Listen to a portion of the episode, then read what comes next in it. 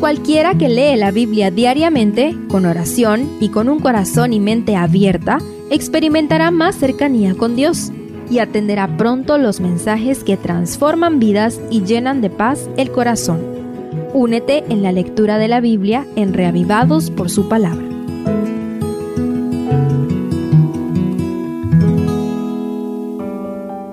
Salmo 18 es una magnífica oda de acción de gracias por la victoria sobre sus enemigos. La mención de Saúl y la rectitud de David indican que fue escrito temprano en su reinado. Estudiemos sus 50 versos. Primero, Te amo Jehová mi roca. Este salmo ya lo habíamos conocido en 2 de Samuel 22 con ligeras variantes. Una de las variantes aquí es el verso 1 que dice, Te amo Jehová, fortaleza mía.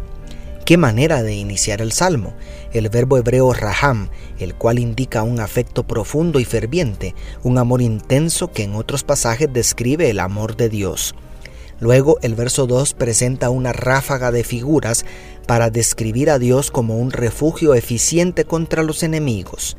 ¿Valoramos nosotros de la misma manera todo lo que Dios hace para protegernos y mantenernos a salvo?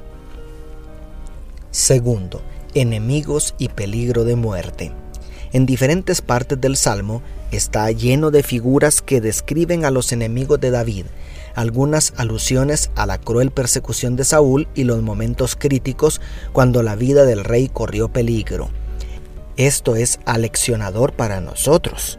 Si David, el hombre que estuvo más cerca del corazón de Dios en el Antiguo Testamento, soportó tantas inclemencias, ¿cómo podríamos esperar nosotros una vida sin dificultades? Jesús no prometió un camino de pétalos de rosa, pero sí estar a nuestro lado en todo momento. ¿Puedes confiar plenamente en sus promesas?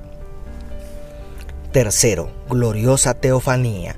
Otra de las cosas fascinantes de este salmo es la portentosa descripción de la manifestación de Dios. Los elementos de una tormenta se utilizan como figuras para describir la gloria de Dios y su poderosa intervención para salvar al salmista. En otras palabras, Dios no solamente es una caverna donde podemos refugiarnos, también es un grandioso guerrero que toma la ofensiva cuando es necesario para defendernos. También es un grandioso guerrero que toma la ofensiva si es necesario para defendernos. ¿Podemos confiar en su fuerza y poder? Cuarto, el triunfo y sus secretos. Todo el salmo está sazonado con sabor a victoria. Especialmente los versos 31 al 45 hablan de las múltiples victorias de David.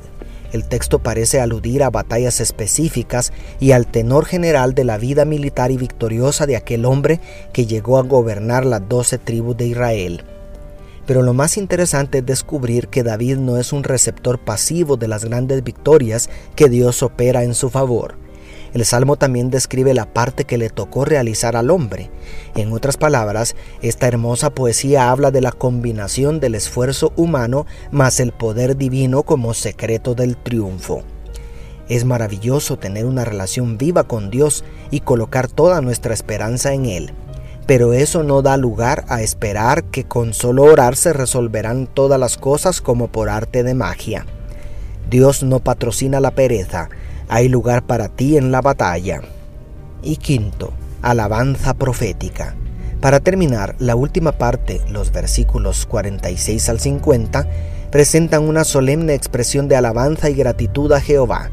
El texto es tan sublime que habla de promesas tan grandiosas para David y su linaje que lamentablemente no se cumplieron plenamente con sus descendientes debido a la apostasía.